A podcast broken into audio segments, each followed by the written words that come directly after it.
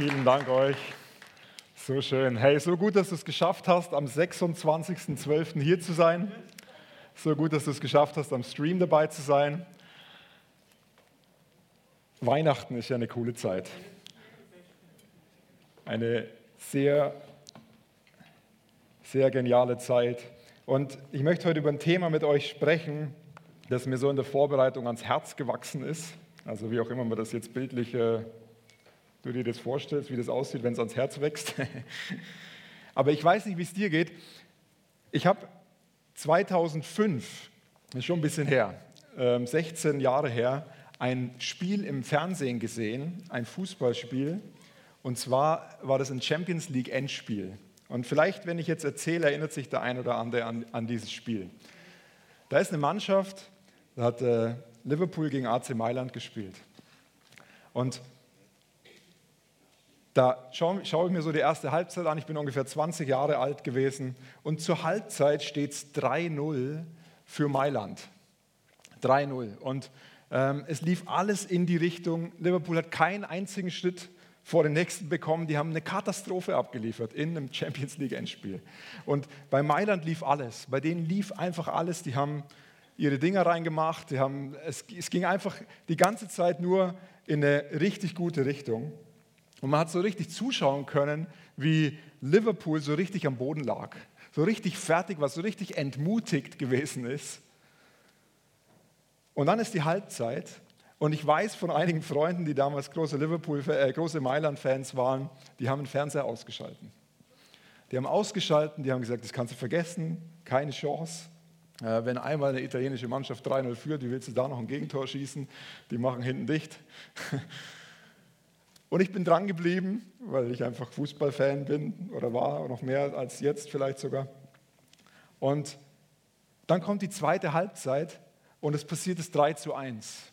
Ich weiß nicht mehr genau in welcher Minute, aber relativ schnell nach der Halbzeit passiert der erste Gegentreffer. Und auf einmal konntest du zuschauen, wie, so wie sprichwörtlich sich die, die Brust wieder nach vorne, so die Schultern zurück, der Kopf hat sich wieder gehoben. Auf einmal hast du gemerkt, hey, die haben wieder Glauben, dass da noch was geht. Das war tot vorher. Die waren völlig am Boden. Du hast zuschauen können, es ist, ein Trauerspiel gewesen. Und auf einmal fällt dieses eine Tor, so mehr oder weniger aus dem Nichts. Und auf einmal merkst du, wie die Spieler so, hey komm, Jungs, das geht weiter, da ist noch was möglich. Und die haben sich in den Rausch gespielt. Und am Ende vom Spiel, 90. Minute, steht es 3-3. Es geht in die Verlängerung und das Blatt hat sich gewendet. Auf einmal war Mailand tot. Also nicht tot, aber ihr wisst, was ich meine. Ziemlich am Ende.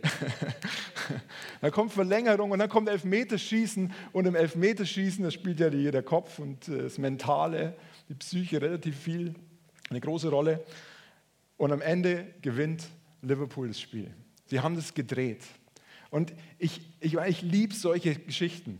Ich bin da vor dem Fernseher gesessen und war relativ, also ich war neutral, damals ja noch nicht in der Schweiz gelebt, aber ich war neutral.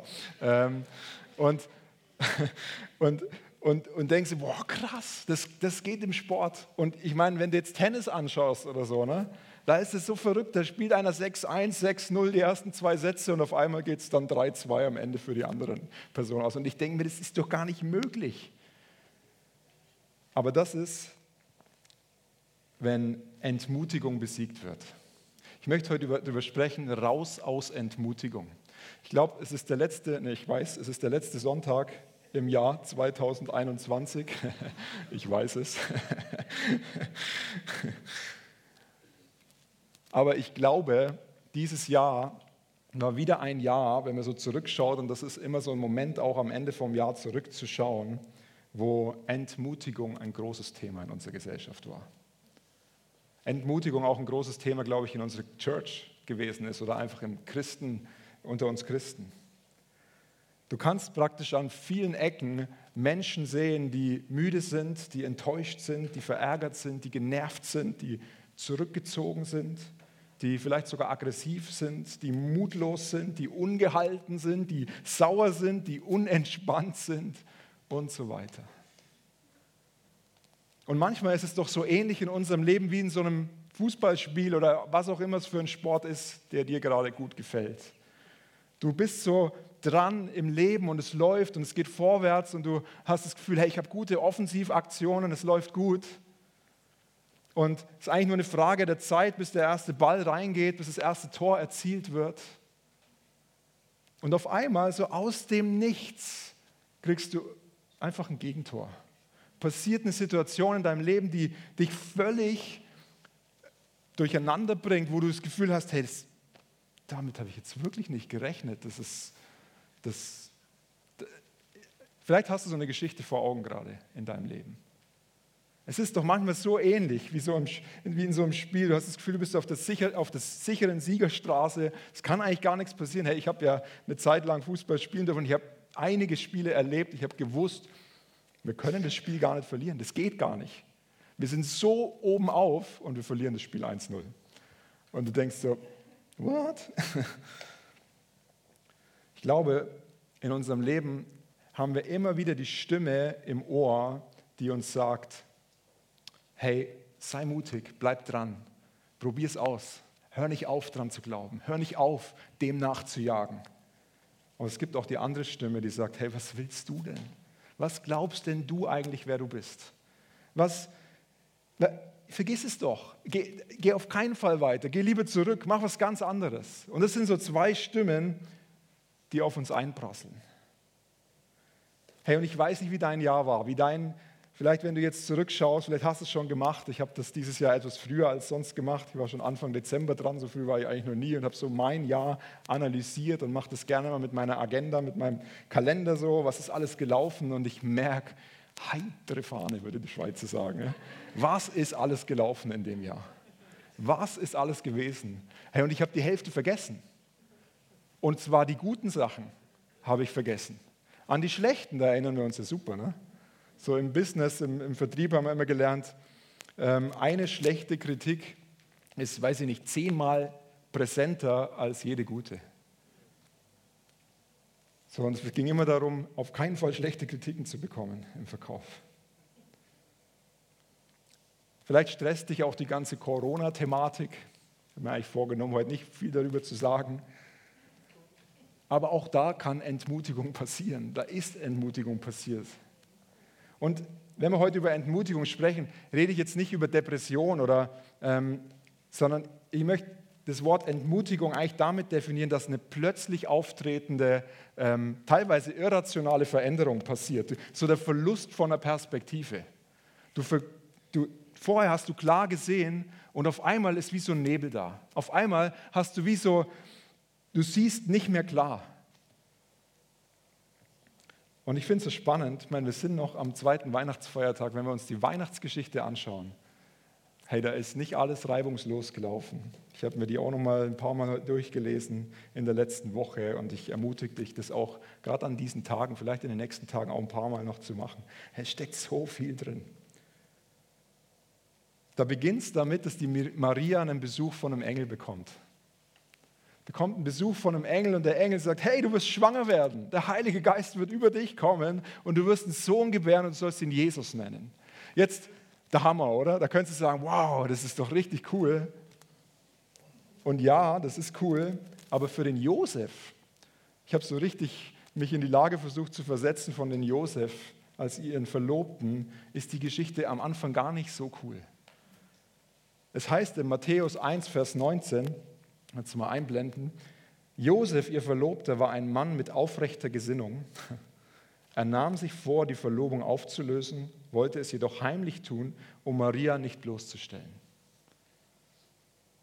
Hey, dem Josef war das zu viel. Der wusste, jetzt, wenn die Öffentlichkeit erfährt, dass sie schwanger ist und wir sind gar nicht verheiratet, dass es, dass es, dass es Worst Case ist, eine öffentliche Schande. Nicht nur für ihn, auch für die Maria. Und er hat, heißt, ne, er war ein Mann mit aufrechter Gesinnung. Das, war, das heißt, es war, ein, das war ein feiner Kerl. Der wollte seine Maria nicht äh, da ausliefern und sagen, hey, ich, sorry, also ich weiß von nichts. Aber ich glaube, der Josef war in der Situation total entmutigt.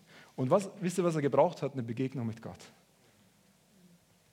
Und auch wenn ich mir wünschen würde, jetzt in dieser Predigt die Pointe mit der, mit der Begegnung mit Gott ganz am Schluss zu setzen, ihr werdet merken, durch die nächsten paar Minuten, wir werden immer wieder auf den Moment kommen, wir brauchen eine Begegnung mit Gott. kannst du sagen, gut, dann kann ich abschalten. Nein, tu es nicht, okay. Er hat eine Begegnung mit Gott gebraucht, um aus der Entmutigung hinauszukommen. Und dann geht es weiter. Der Kaiser Augustus der hat angeordnet, dass sich alle Menschen in ihrer Geburtsstadt registrieren lassen sollten. Maria war mittlerweile hochschwanger. Also ich habe vier Kinder. Ich weiß, wie Frauen, Mütter drauf sind, wenn sie hochschwanger sind. Und jetzt heißt es, hey, geh in die Geburtsstadt und es ist kein ein Kilometer Marsch gewesen, sondern das ist ein richtiger Marsch gewesen, richtig lange auf dem Esel und lauf mal mit einer hochschwangeren Person den Weg. Wahrscheinlich war er genauso wenig begeistert und genauso wenig ermutigt, den Weg zu gehen, genauso wie Sie wahrscheinlich. Und es ist interessant, ne? über gewisse Entscheidungen sind wir vielleicht im letzten Jahr auch nicht so ermutigt gewesen. Vielleicht, wenn der Bundesrat wieder irgendwas entschieden hat hast du dir vielleicht gedacht, hey, pfuh, nicht schon wieder. Und dann kommen Maria und Josef in Bethlehem an, hochschwanger, suchen nach einer Unterkunft und finden keine. Geht direkt weiter. Da können sie doch die Krise kriegen, oder? Jetzt haben wir den Messias bei uns im Bauch. Sie durfte ihn gebären und jetzt finden sie keine Unterkunft. Wieder ein Moment der Entmutigung, der Enttäuschung und nach mehrmaligen Fragen finden sie am Ende den Platz in der Futterkrippe. Und das liest man immer so einfach, ne? Ja, so cool, sie haben Platz in der Futterkrippe gefunden. Ich weiß nicht, wie es mir gegangen wäre in der Situation. Ich wäre wahrscheinlich so richtig, hey, jetzt macht endlich die Tür auf, ey, wir, haben da, wir haben da den Retter der Welt dabei. Und das Wunder, das in Maria begonnen hat, ist dann tatsächlich da. Und dann geht es weiter. Dann träumte Josef, dass sie den Ort so schnell wie möglich wieder verlassen sollten.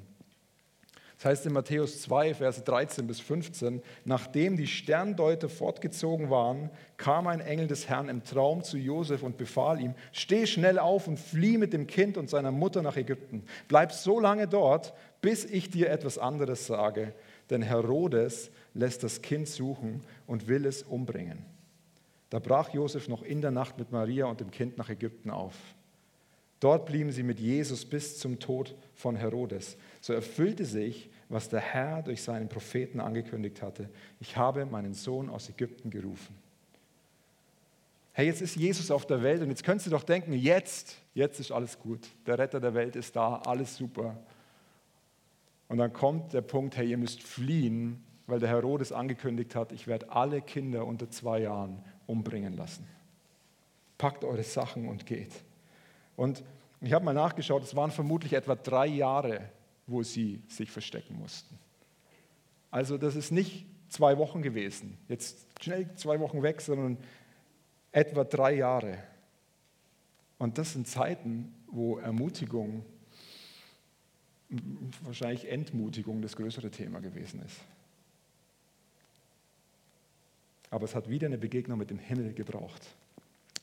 Mir ist, mir ist wichtig für heute Morgen, ähm, dass, dass wir sehen, auch in der wunderbaren Weihnachtsgeschichte sind so viele Momente, so viele Herausforderungen, so viele Momente von Entmutigung, die, die auf uns einprasseln oder die man da rauslesen kann die nicht nur in der jetzigen Zeit passieren, sondern auch zu der damaligen Zeit sind Momente gewesen, wo Menschen extrem herausgefordert waren, wo ganze Gruppierungen extrem herausgefordert waren.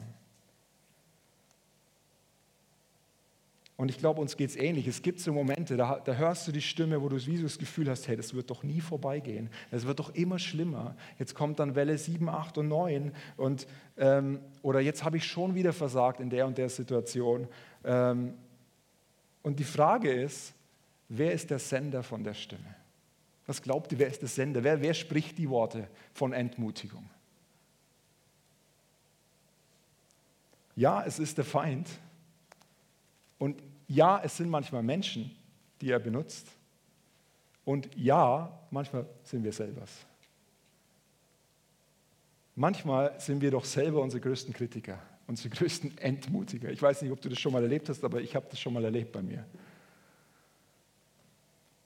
Und das Spannende ist, dass wir in den Situationen, wenn sowas ist, nicht mehr rational denken und auch nicht mehr klar sehen können. Wir haben wie keinen Durchblick mehr.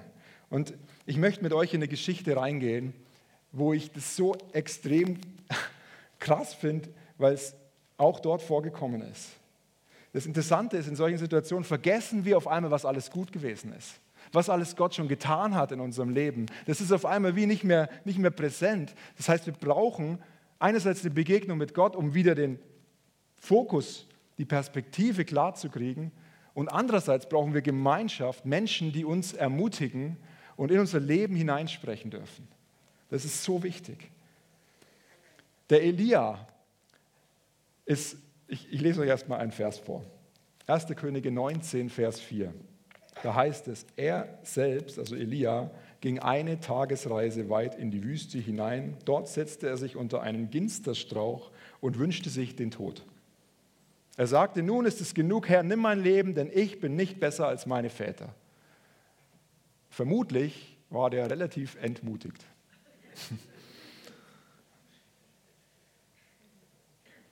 der ging einen Tag lang in die Wüste, also einen Tag lang in die Wüste gehen, das ist schon, glaube ich, herausfordernd, hat sich unter den Ginsterstrauch gesetzt und hat sich den Tod gewünscht. Hat gesagt, hey, I'm out, ich bin fertig, ähm, nimm mein Leben her, ich bin nicht besser als meine Väter. Völlig am Ende, fertig mit seinem Leben.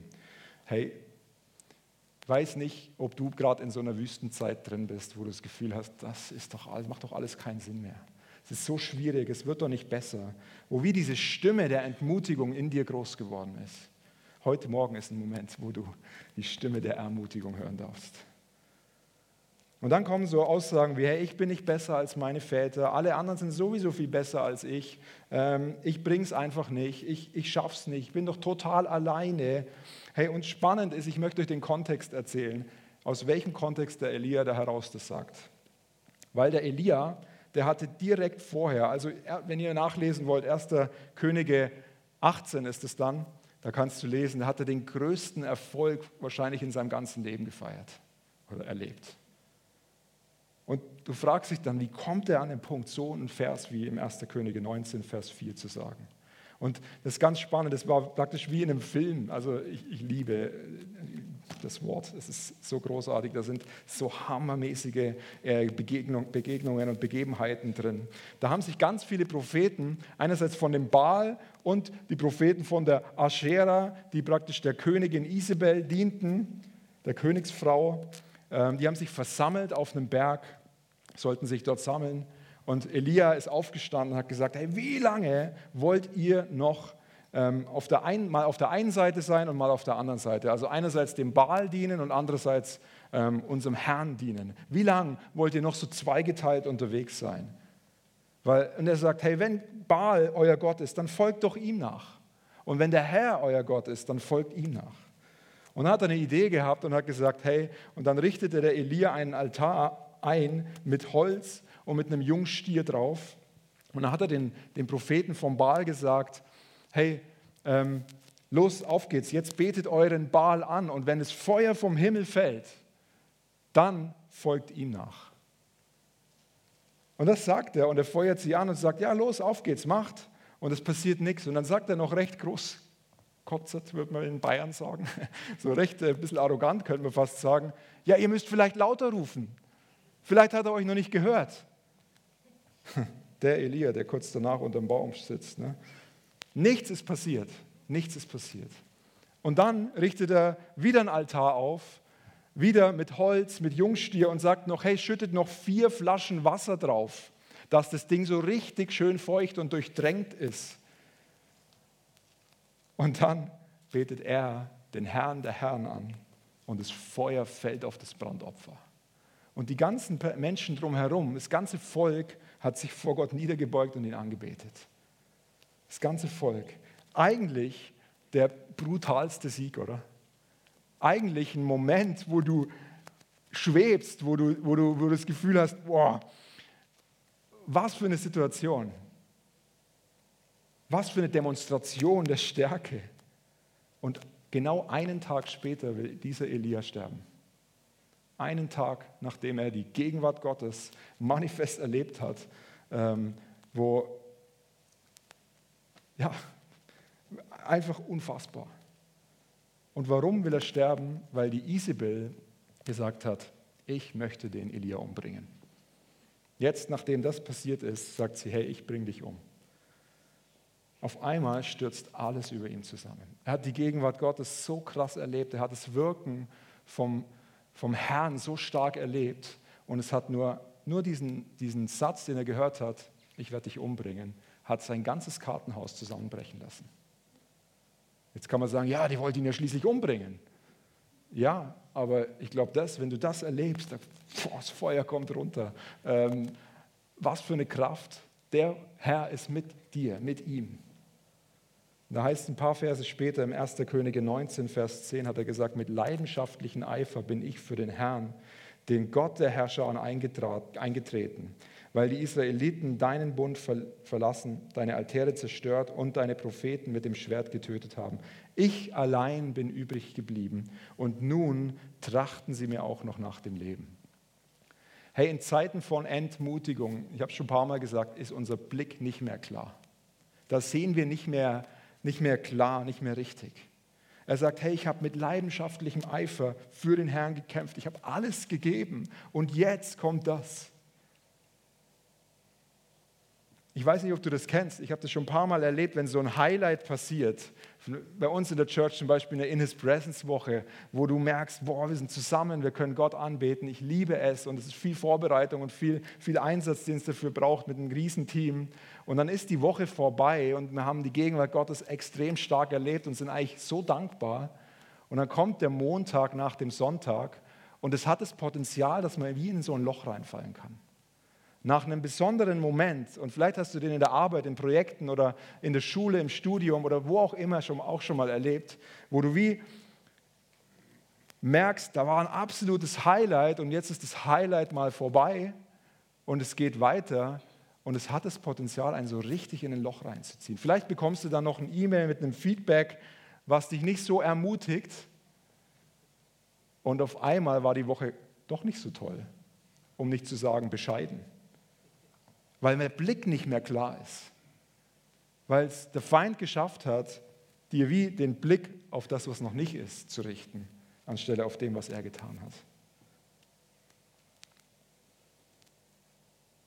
Und das Spannende ist, der Elia sagt, ich alleine bin übrig geblieben. Wenn, ihr, wenn man das liest, dann weiß man, dass mindestens 7000 Menschen sich niedergeworfen haben vor dem Herrn und mit ihm waren. Aber er sagt, ich bin alleine übrig geblieben. So sein Blick war definitiv nicht mehr klar.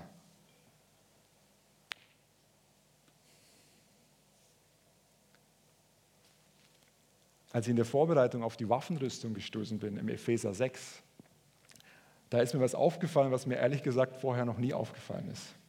Und ich möchte es euch nicht vorenthalten. da heißt es ja, dass der Paulus sagt, zieht die ganze Waffenrüstung Gottes an, damit ihr standhalten könnt, die Angriffe vom Feind. Und er sagt, hey, der Kampf, den wir kämpfen, richtet sich nicht gegen, ähm, gegen Fleisch und Blut, sondern gegen die Gewalten, die Weltbeherrscher der Finsternis, gegen geistliche Mächte. Entmutigung passiert in erster Linie, ist ein geistlicher Angriff. Es ist seltenst, dass du körperlich irgendwie ja, geschlagen wirst, das ist auch entmutigend. Aber die meisten Dinge, wo wir entmutigt werden, passieren in unserem Kopf passieren da, wo Angriffe in der geistlichen Welt passieren. Und der Paulus sagt genau das. Unser Kampf richtet sich nicht gegen Fleisch und Blut. Und lass mich noch einen Satz zu Corona sagen. Unser Kampf richtet sich übrigens auch nicht gegen unsere Regierung, gegen irgendwelche Politiker, gegen irgendwelche Entscheidungen, gegen irgendwelche Personen, die entweder ein Zertifikat haben oder keins haben. Das ist nicht unser Kampf. Einfach, dass wir da klar sind. Das ist nicht unser Kampf. Wofür wir kämpfen sollten, ist die Ausbreitung vom Evangelium, dass alle Menschen eine Begegnung mit Gott haben können, dass sie erleben können, wie er ihr Leben transformiert, wie sie mit der Liebe eine Begegnung bekommen, die nach, nach die sich jeder Mensch sehnt. Im tiefsten drin sehnt sich jeder Mensch angenommen zu sein, geliebt zu sein. Wir kämpfen aus dem Sieg heraus. Das ist so wichtig zu wissen. Wir kämpfen nicht, wir wissen, wie es ausgeht. Der Matti hat es vor ein paar Wochen gesagt und das ist so die Wahrheit. Wir wissen, wie es ausgeht. Wir wissen, dass wir im Sieg unterwegs sind. Und das ist so wichtig, weil manchmal sind wir wie im Nebel und wissen nicht mehr ganz genau, wo, wo wir hingehen sollen oder was wir denken sollen. Ich weiß nicht, vielleicht mir geht es zumindest so. Aber es ist immer wieder so extrem genial, dass wir uns ausrichten können auf die große Perspektive, aufs große Bild, auf das, was Gott tun wird. Und jetzt nochmal zurück zur Waffenrüstung. Ist dir schon mal aufgefallen, also es gibt ja den Helm vom Heil, die Schuhe ne, zur Bereitschaft des Evangeliums, das Schild des Glaubens, das übrigens ein Riesenschild, den ganzen Körper abgedeckt hat, den Brustpanzer. Das Einzige, was nicht geschützt ist, ist der Rücken. Da lesen wir zumindest nichts davon. Und das ist mir noch nie so richtig be bewusst geworden. Aber ein Punkt, was passiert in Entmutigung, ist ganz häufig, dass wir uns zurückziehen. Dass wir vielleicht sogar Angst bekommen und weglaufen. Und wenn du wegläufst, dann ist dein Rücken frei für die Angriffe, die feurigen Pfeile vom Feind. So, Rückzug klingt ganz häufig recht toll, weil, hey, ich nehme mir mal eine Auszeit ich, ich, ich ziehe mich mal zurück für die nächsten drei Jahre oder so. Ist jetzt vielleicht ein bisschen provokant gewesen, aber Rückzug ist nicht immer der richtige Weg. Hey, ich bin voll dafür, mal eine Auszeit zu nehmen. Absolut, das brauchen wir, gerade auch als, als Leiter oder wenn du in, eine, in einem Geschäft eine, eine, leitende Position hast. Es braucht Momente, wo du wie mal den Kopf frei kriegen kannst, wo du mal abschalten kannst. Ich liebe es dann auch mal allein zu sein und wirklich nur für mich allein zu sein. Aber der Rückzug, den ich da war, ist, ist weglaufen, ist zu sagen vielleicht noch, hey, ich berge mich im Herrn. Ähm, und genau in solchen Situationen ist Rückzug gefährlich, ist eine Torheit, ist eigentlich sogar eine Dummheit.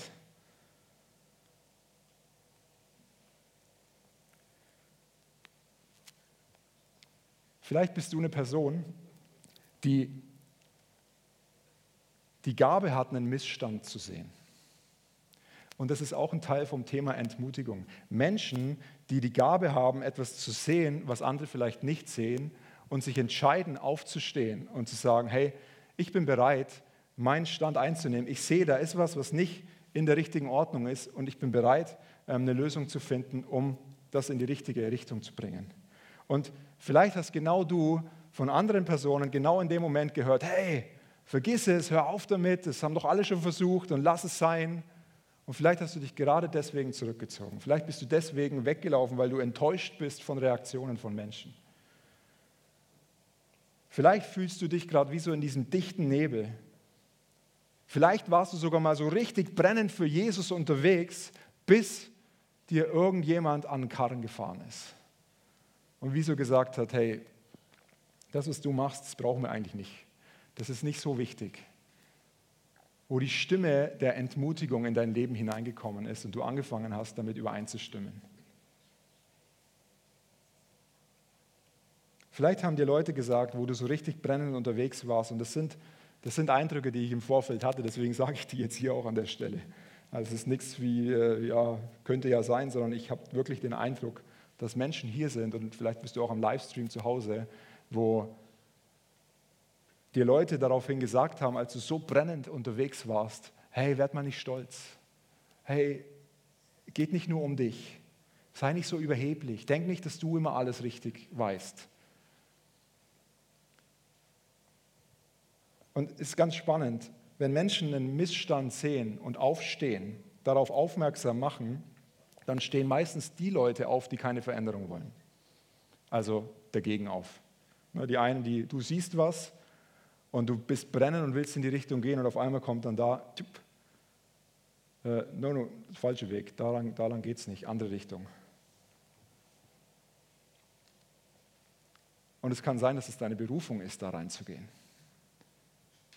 Als wir auf die Bibelschule gegangen sind, ich werde es nie vergessen, ähm, wir haben eine Begegnung mit Gott gehabt und uns hat unser Leben radikal verändert und ich habe meinen Job bei BMW damals gekündigt und ähm, es war soweit alles klar, dass es in Richtung Bibelschule. Und dann klingelt mein Telefon, mein Handy, bin im Auto unterwegs und dann ruft Porsche an.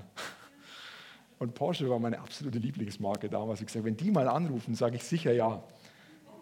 Und die rufen an, an dem Moment, wo gerade alles klar war mit der Bibelschule. Und dann sagt sie, ja, vom Porsche-Zentrum in Nürnberg, guten Tag, Herr Schürenberg. Und ich musste lachen am Telefon. Ich habe gesagt, tut mir leid, dass ich jetzt lachen muss, aber es war so klar, dass Sie jetzt anrufen. Ich habe ihr natürlich nicht gesagt, dass ich glaube, dass der Feind alle möglichen Armeen schickt, um dich von deiner Berufung abzuhalten und das nicht so dumm macht, sondern noch relativ clever unterwegs ist. Und es gibt meilenweit Geschichten, der Kurt hat es auch schon mal erzählt. Als er in Richtung Church gegangen ist, ähm, kam einer der besten Jobangebote, die er sich nur vorstellen hätte können. Der Feind möchte nicht, dass du mutig in deiner Bestimmung unterwegs bist, dass du mutig in dem läufst, was er für dich hat. Das ist nicht das, was er möchte. Und er tut alles. Er benutzt sogar Menschen dafür, dich davon wegzubringen.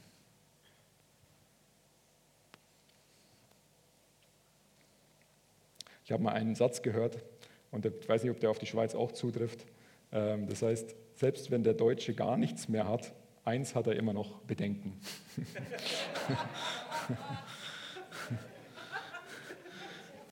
der ist äh, relativ treffend. Ne?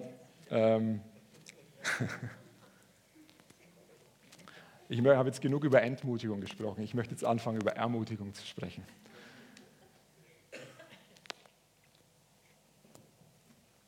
Weißt du, Entmutigung steckt an. Ermutigung steckt auch an. Und das ist krass, weil beides steckt, ich würde sagen, fast gleichermaßen an. Die Frage ist grundsätzlich immer, mit was für einer Stimme wollen wir uns beschäftigen? Und es braucht eine Entscheidung. Es braucht im Königreich von Jesus hat Entmutigung keinen Platz. Das gehört nicht ins Königreich Gottes hinein. Es ist nicht die Kultur vom Reich Gottes, dass wir einander entmutigen. Die Kultur vom Reich Gottes ist, dass wir uns ermutigen, dass wir füreinander da sind. Und es bedeutet nicht, dass wir uns nicht auch konfrontieren. Aber man kann ermutigend konfrontieren. Man kann definitiv auch entmutigend konfrontieren. Wir Christen sind dazu berufen, einander zu ermutigen. Wir sind nicht dazu berufen. Übrigens, ja, ja, auch nicht auf Facebook einander zu entmutigen. Ich kriege die Krise teilweise, wenn ich da auf Facebook unterwegs bin, was unter Christen läuft. Es ist traurig, es ist wirklich traurig. Der Geist der Entmutigung hat keinen Platz bei uns. Der Paulus spricht von einem Kampf zwischen Hoffnung und Glaube versus Entmutigung. Ich möchte uns drei Punkte zum Schluss geben und die Band darf gern schon mal nach vorne kommen. Drei Punkte, wie du aus Entmutigung herauskommen kannst. So, das erste ist, wenn du feststellst und vielleicht jetzt über die Predigt her festgestellt hast, hey, in meinem Leben ist die Stimme der Entmutigung, irgendwo in einem Bereich von deinem Leben ist sie wie aktiv, dann ist es wichtig, dass du es benennst, dass du ähm, anfängst, du kannst mal die, die Folie ein, einblenden, dass du es identifizierst und dass du deinen Stand dagegen im geistlich gesehen einnimmst. Dass du wie sagst, hey, ähm, dass du, ja, Heiliger Geist, zeig mir, wo der Bereich in meinem Leben ist und identifiziere es mit seiner Hilfe. Und wenn du Menschen hast, denen du vertraust, dann nimm die mit rein. Sag, hey, gib mir mal Feedback. Wie nimmst du mich wahr? Wie, ja, sei offen. Ähm, und, und wenn irgendein Bereich in deinem Leben ist, der hoffnungslos ist, dann ist definitiv Entmutigung drin.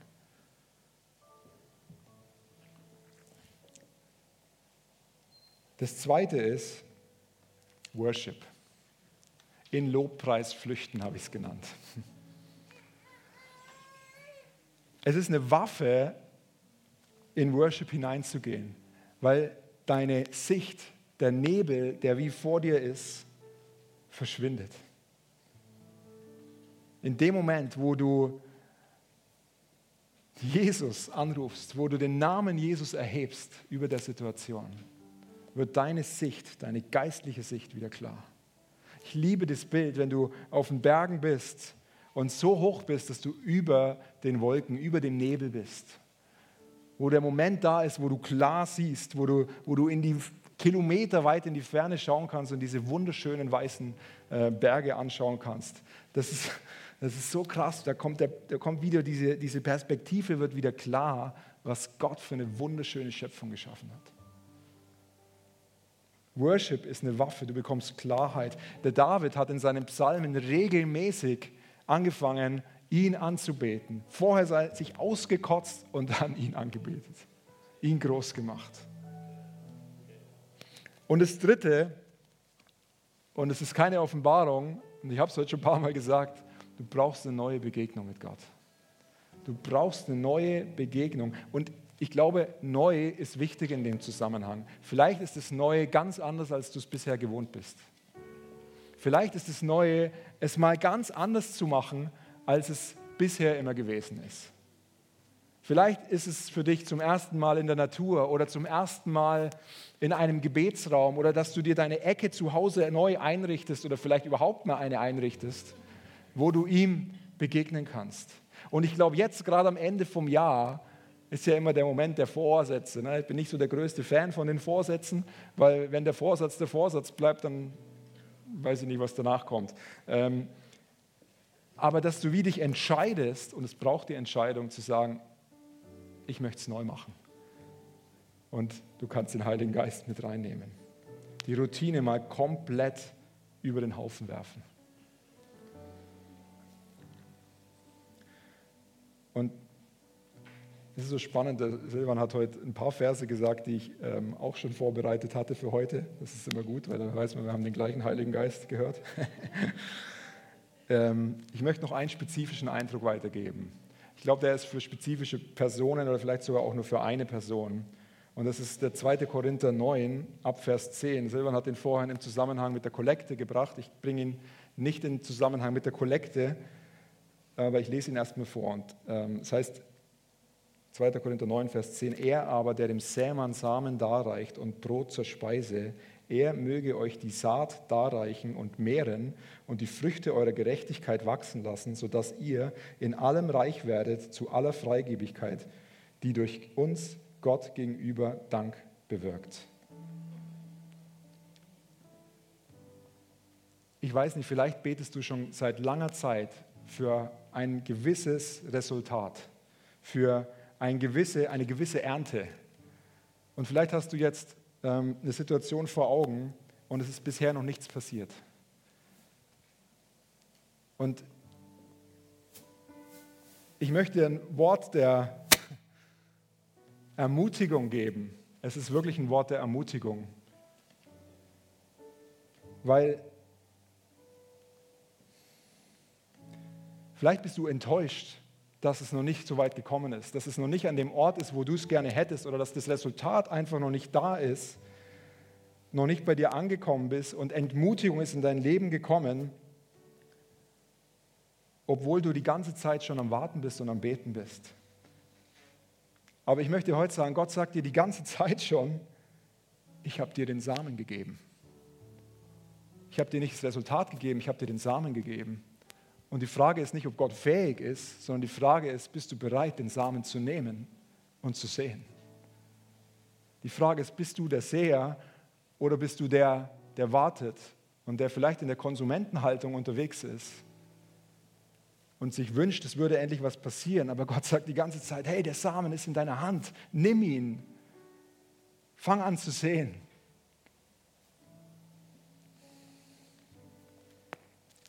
Heute Morgen ist der richtige Moment. Ich möchte nochmal, und das ist der zweite Vers, Jesaja 9 vorlesen. Der Silvan hat den zu Beginn gebracht. Da heißt es, denn uns ist ein Kind geboren, ein Sohn ist uns gegeben und die Herrschaft ruht auf seiner Schulter. Und man nennt seinen Namen Wunderbarer.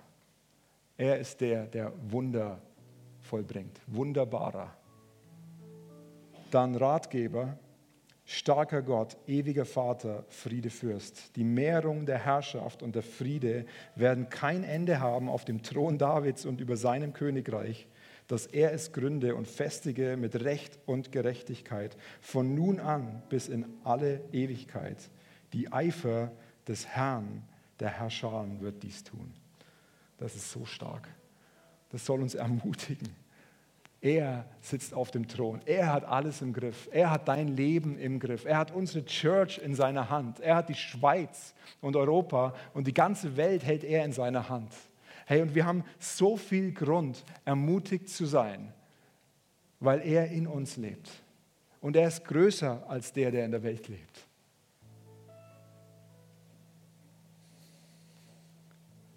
Ich möchte dich einladen, wenn du magst, mal aufzustehen. Und auch du am Livestream bist eingeladen, wenn du magst, auch in deinem Wohnzimmer aufzustehen, egal ob du im Pyjama bist oder nicht. Wir sehen dich nicht.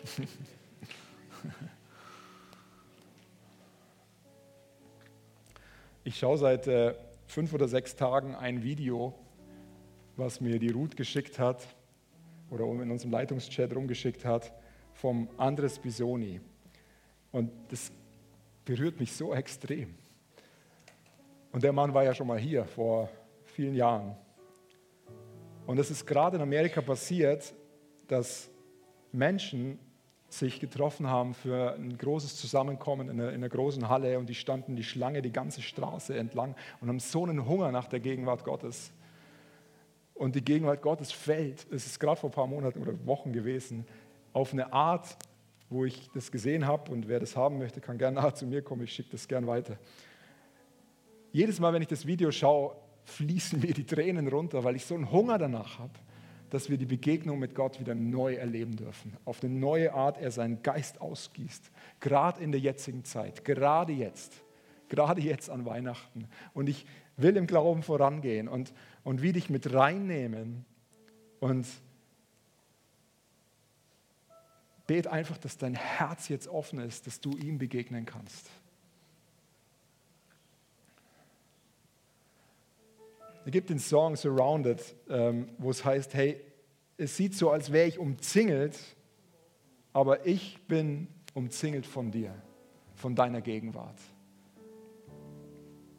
Und er ist heute Morgen da, um dich neu zu ermutigen, um dir eine neue Sicht zu geben, um dir vielleicht zum ersten Mal die Augen zu öffnen auf, und dir das große Bild zu zeigen, dir mehrere Teile in, in deiner Lebensgeschichte zu zeigen, die Gott tun möchte oder wo er schon dran war und wo er weitergehen möchte. Ich setze frei, dass Klarheit über dir kommt. Ich setze frei, dass, dass neue Hoffnung in dein Leben hineinkommt, dass neue Ermutigung in dir aufsteht, dass du die Stimme der Ermutigung wirst, dass du nicht mehr aufhörst, ihn anzubeten und ihn groß zu machen und seine Hände ihm entgegenzustrecken, egal wie die Umstände aussehen, egal wie deine Gegenwart im Moment aussieht, wie viel entmutigendes Zeug auf dich einprasselt, du wirst diese Stimme nicht mehr hören und du wirst die Stimme hören vom Herrn, vom Heiligen Geist, der dir sagt, das ist der Weg. Ich habe dich gesetzt, in der Zeit wie in dieser zu sein, die absolut genial ist, die absolut das Potenzial hat, Menschen auf eine neue Art und Weise für Jesus zu erreichen. Und ich lade dich ein, mit einzustimmen. Und vielleicht gerade jetzt einfach deine Stimme zu erheben und auszubeten, was du sehen möchtest in 2022 oder einfach heute Morgen. Jesus, wir brauchen deine Gegenwart. Wir brauchen nichts mehr als deine Gegenwart. Das ist der Ort der Ermutigung. Das ist der Ort, wo, wo wir aus dem Sieg heraus den Kampf des Glaubens kämpfen können. Jesus, wir ehren dich und wir loben dich. Wir preisen dich über dem Jahr 2021. Wir danken dir so sehr für all die guten Dinge, die du getan hast. Und wir sagen, 2022 wird noch besser werden. Deine Gegenwart wird noch stärker sein. Deine Gegenwart ist nicht aufzuhalten. Und wir sind Träger von deiner Gegenwart. Wir dürfen deine Gegenwart in die Welt hinaustragen, an den Arbeitsplatz, in die Schule, ins Studium, egal wo du bist, in deine Familie.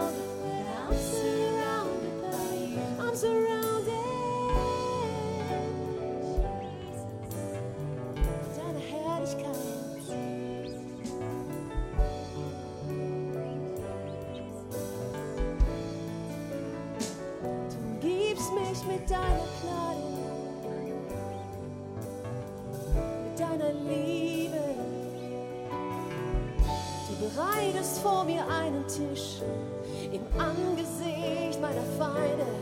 Du machst mich mutig und stark, mutig und stark.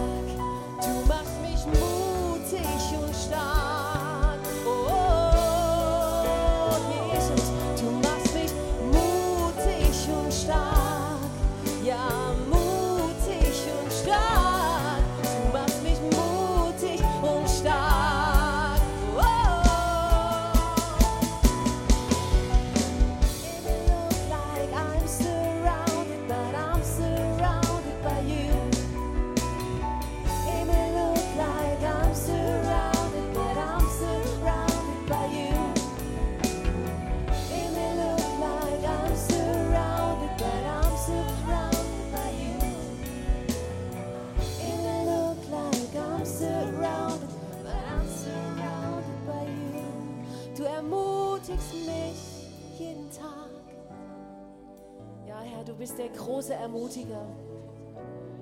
Das bist du, Herr. Nichts anderes kommt von deinem Herzen. Du willst, dass wir stark und mutig sind, besonders in dieser Zeit gerade. Lass uns mutig und kühn sein. Wir haben die größte Macht an unserer Seite, unseren Herrn Jesus.